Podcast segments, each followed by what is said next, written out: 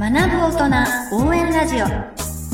この番組は会員制勉強スペース勉強カフェがお送りいたします。アップル、Google Podcast、Spotify、Amazon Music Podcast、YouTube、スタンド FM で毎週金曜に配信しますのでぜひ登録してお楽しみください。こんにちは。勉強カフェの山村です。こんにちは。勉強継続コーチ英語コーチの上村彩子です。学ぶ大人応援ラジオ。今回は第33回目の配信です。どうぞよろしくお願いいたします。はいよろしくお願いします。ということで今日は年内2回目2回目。の、はい放送ですね。はい。ということであやさんはなんかこうグッドニューということで何かこう最近良かったこともしくは新しく始めたことなんかありましたか？はいそうですね。あの今日まさにグッドなことがあったんですけど、その直前に超バッドなことがあったんですけど。あの3日前にですね、はいあの、はい。私個人で立ち上げている子供向けの英語コーチングスクールがあるんですが、あのブレイブキッズっていう名前でやってるんですが、もうオンライン完結のスクールなんですね。うんうんうんで、なので集客ももちろんもうオンラインのみでやってて、はいなので、はいまあ Google の検索からお客様が来てくれるっていう、うん。そういうビジネスなんですけども、なんと、Google の検索結果に一切私のホームページが載らないという事実が3 日前に判明しまして、怖すぎますね。よよく気づけましたねまずそんな本当ですよね。うんなんかでいろいろ見たんですけれど、アナリティクス見たりとか、あの、はいサーチコンソール見たりとかしたんですけど、ちなん前、いつからだろうって思ったら、でも実は本当になった直後に気づいたみたいで、私。偶然にもこ。れは良かったですね。うんは偶然に調べたら発見できたんですけど、はい、はい。ですがちょっとパニックになりまして、やっぱり。うん何が起きてるんだって。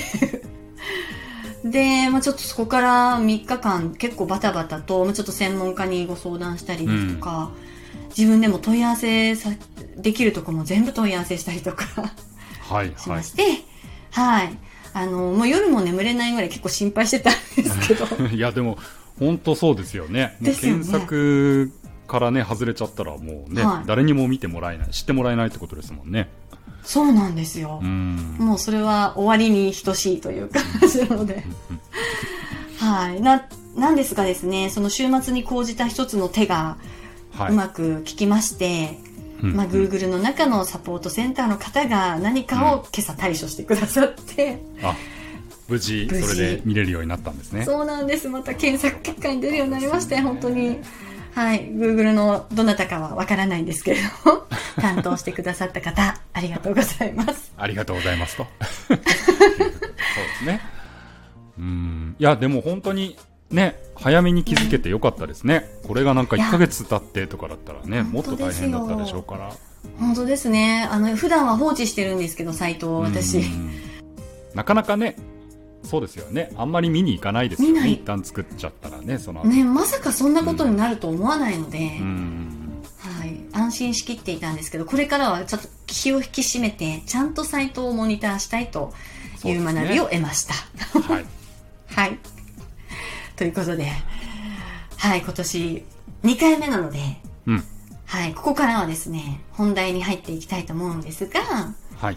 はい、あの前回は年初にあたり、うんえー勉強の抱負を立てるっていうことについていくつかポイントをご紹介したんですが、はい。今回はさらにもう一歩踏み込んで勉強の目標を立てるときに役立つある法則、こちらをですね、山村さんにお伺いしたいと思っておりますはい。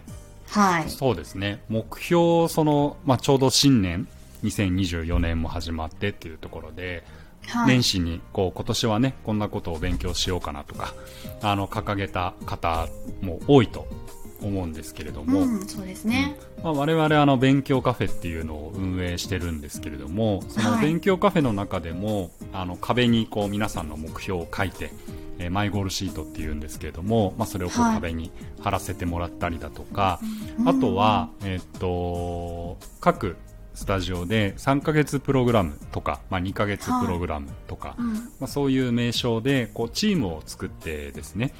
であの、まあ、2ヶ月間もしくは3ヶ月間こうそのチームで、まあ、みんなでこう切磋琢磨し合いながら勉強、はい。それぞれの目標達成に向けてみんなで頑張っていこうみたいな、まあ、そういうこうプログラムっていうのをやったりしてるんですけれども、はい。でその中で実はこの今から言おうとしているこれ名前がスマートの法則っていうんですけれどもスマートの法則？英語でですね SMART の法則っていうのが、それをこの3ヶ月プログラム2ヶ月プログラムの中でも、あの一番最初のこうキックオフの場でこうマネージャーからこう皆さんに目標の立て方っていうのをまあ少しシェアさせてもらってその上でこう目標を立てていきましょうっていうことでなんでこのあの勉強カフェでも実はこのスマートの法則っていうのはもう本当おなじみっていうかあ、あの。別にあのうちが、はい、あの考えたものではもちろんなくてウェブで検索していただくといっぱい出てくると思うんですけれども、はい。はい、なので、まあ、今日ちょうど年始のタイミングなので、まあ、このスマートの法則っていうのをまあ紹介させてもらえればなと。ぜひぜひ、いうことですね。おはい。願いします。はい。で、はい。まあ、そもそもこう目標、まあ、年始にあの立てた方はそれちょっと頭の中で思い返してほしいんですけれども、どんな目標を、ね、皆さん立てたかなというところなんですが結構こうありがちな目標あるあるとして例えばなんかこういう目標を立ててる人って中にはいるのかなと思うんですけどもはい。例えば、うんまあ、今年こそ英語喋れるようになりたい。あとか。あ、よくありますね。あのできればこの資格は今年中に取れたらいいなとか。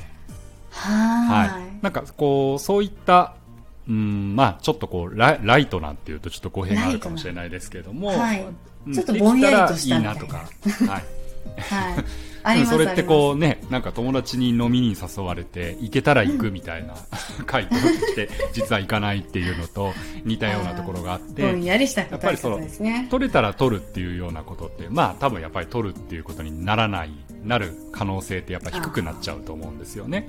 はい。うん、なのでこう目標ってでもせっかくこう今年は英語喋れるようになれなれたらいいなってもし思ったのであれば、うんそれってすごく大事なことでそもそも思わないことにはそれに向かった行動を取ることにつながらないじゃないですか。はい。うん、なので英語話せるようになりたいなっていうふうに思うってことはやっぱすごく大事なことで、うんせっかくそれを思ったんであればそれを適切な形で目標設定っていうものをこうやっていくことによって、せっかくこう自分の中で芽生えた英語を話せるようになりたいっていうのをこうちゃんと、えー何年後かの生涯まあそのいつなのかっていうのはその人次第ですけれどもちゃんとこう目標が叶う目標を達成するっていうふうに、まあ、そこまでこう持っていけるための、まあ、ツールがこのスマートの法則と。いいですねね。やっぱりちょっと、はいぼんやりとした目標を立てて、うんはい。あの、そのまま流れちゃうっていうのはよくあることなので、はい、そうなんです。で、まあ、それぞれこのスマートって、まあ、さっきも言ったように、あの、5つの項目の、まあ、頭文字なわけなんですね。はい。なので、まあ、せっかくあの、あやさんっていう英語のスペシャリストがいるんで、僕の拙い発音よりも、あやさんに喋ってもらった方が いいんですけども、じゃあまず S から、はい、はいちょっと言っても S はらっていいですか？何かいいですね。はいあの、事前に私山村さんからメモいただいているので、それを読み,、はい読み上げさせていただきます。S は specific ですねあ。あ、いいですね。はい。意味ははい。はい。具体的っていうことですね。はい。はい。これは、まあ、それはそうだよねと、当たり前だよねっていうふうに思われる方多いと思うんですけれども、はあの、やっぱり目標って、その具体的な目標かどうかっていうのはやっぱすごく大事なわけですよい。ね。うんは。はいなので、あの、その、今から立てようとしている目標が、まあ、具体的なのか、わかりやすいかどうか、誰が聞いても、それはこういう目標だねっていうのが、まあ、わかるかどうかっていうのを、まあ、一つの、こう、要素になります。はい。はい。まあまここは、まあ、割とね、イメージしやすい方多いのかなというふうに思うんですけれどあ、も。そうですよね。まあ、ちょっと細部にわたって目標がちゃんと決まってるっていうことですよね。細かいとこまで決めてあるみたいな、あ、そうですそんなイメーね。ジですかね。はい。はい。じゃあ、ちょっと5個あるんで、M 次行きましょうか。あ、はい、じゃあどんどんいきます。M、はい。M がはい measurable。はい、そうですねあの、measure は測るということで、測るですね測ることができる。はい。計測可能ということですね。はい。これあの、さっき、あの、僕がその英語を話せるようになりたいみたいな形で言いましたけれども、はい。はい。その、何をもって話せるようになったかっていうのを、その、後になった時に計測できるかどうかっていう視点はい。ですねう。んはい。これよく、あの、数値で計画を立てなさいって言われる、その数でっていうことなんですかね。そうですね。まあ、例えば英語を話せるようになりたいっていうことだと、何かこう、英語、なんかあれですかね、スピーキング力を測る試験とかってあったりしますよね、スコアが出るような。まあそうですね。はいはい、スコアが出るのあります。うんまあ、例えばそういったものをっていうのもまあ一つでしょうし、まあ、話せるようになりたいっていうことで、まあ、例えばですけどオンライン英会話をこう受講、ね、してって言った時に、まあ、その先生の人と、まあ、いついつまでに何回そのレッスンを受けるとかっていうのもまあ計測しやすいですよね。あなるほど、はい回数とかですね。うん、なのであのやっぱりここっていうのはその数字っていうのを目標内に入れるっていうのが、まあ一つの大事な要素ですよというようなところですかね。はい。はい。で、次が A ですね。はい。achievable。はい。achieve、達成することができる。そうですね。達成可能ですね。はい。これはどういうことかっていうと、あの、皆さん目標を立てましょうっていうと、結構これ完璧主義な人に多多いかったりするんですけれども、あのはい。すごいハードルが高い目標を立ててしまうっていうこともやっぱりあるんですよね。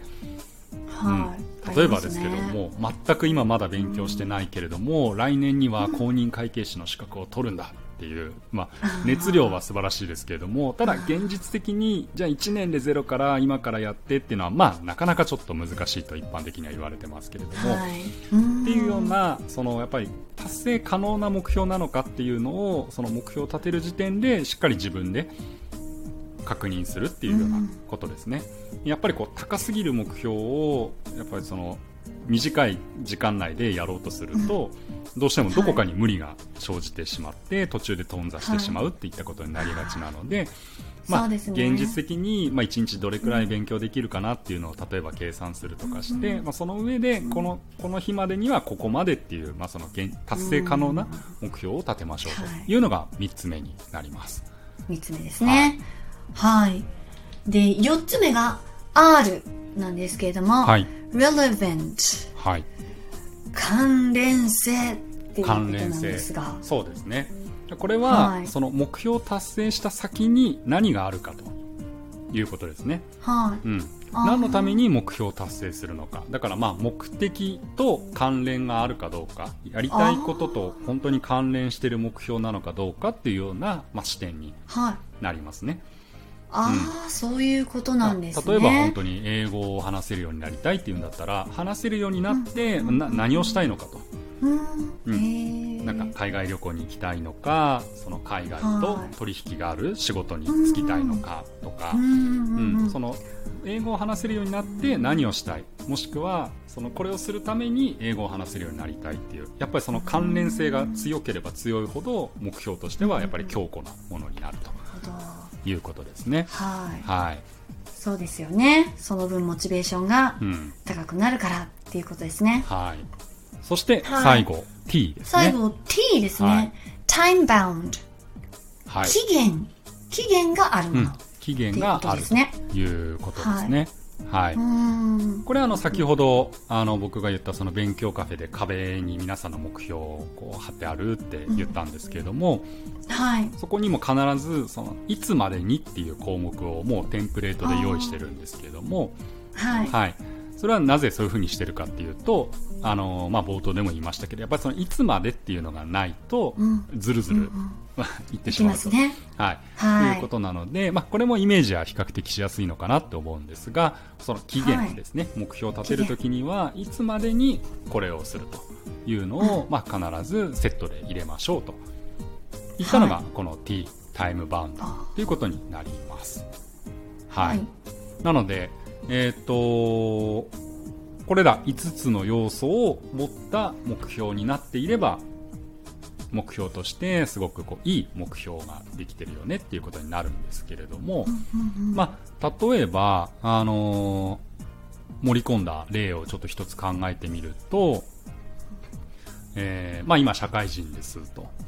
はい。はい。うん。で、例えばまあメーカーで営業やってますっていうふうに、まあ人だと知ったとして、はい、で、自分がその不動産業界にまあ転職したいと、例えばですよ、いうふうに思った時に、はい、じゃあ、不動産の業界に転職するために、あ、これが、えっ、ー、と、関連性ですね。関連性ですね。はい。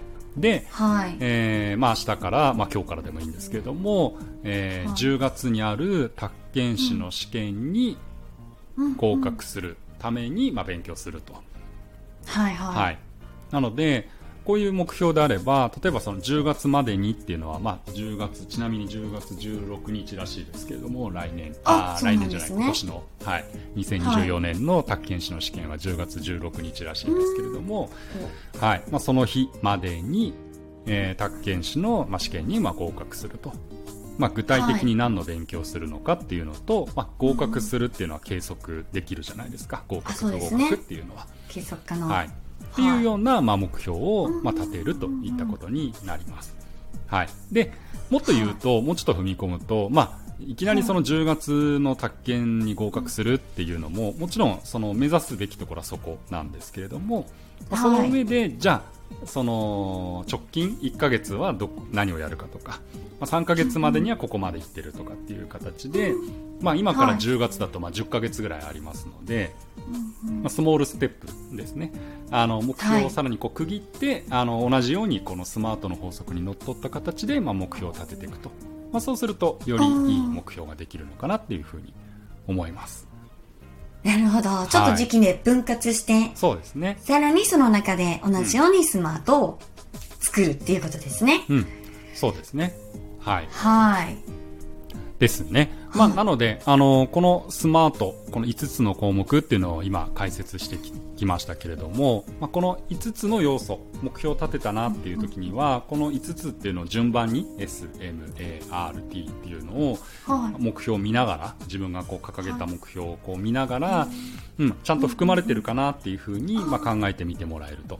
で、ちゃんと備わってれば、それはいい目標だというふうに言えますので、まあ、ちょっと皆さん時間ある時に見てもらって、うん、そのせっかくねこの2024年年始に立てた目標というのをね達成できるように、まあ、このスマートの法則っていうのをこううまく活用しながら見てみてもらえるといいのかなというふうに思っております。はい、そうですね。やっぱり書き出した方がいいですね。うん、圧倒的に。間違いない、そうですね。はい、うん、SMART で、それぞれ書き出して、はい、ぜひ、皆さん、あの、まだまだ年始ですから、はい、まだまだここからですからね、今年始まったばかりですので、ね、はい、はい、まだまだ立て、ここから立てて、走り出すっていうところだと思いますので、はい、ぜひ、目標を立てるときに、はい、ご活用いただけたらと思います。はい。はい。えー、この番組では、学ぶ大人の皆様、学びたいけどうまくいってない皆様のお悩みや体験談を募集してます。ぜひ、こういうことを話してほしいなっていうことありましたら、概要欄のフォームからお寄せください。はい。はい、それでは、今週もありがとうございました。はい、ありがとうございました。最後までお聞きくださり、ありがとうございました。勉強カフェや勉強継続コーチング、朝活サポートサービス、IT パスポート講座、サブスク型英語コーチングなど、私どものサービス詳細につきましては、ぜひ概要欄をご覧ください。ではまた次回お会いしましょう。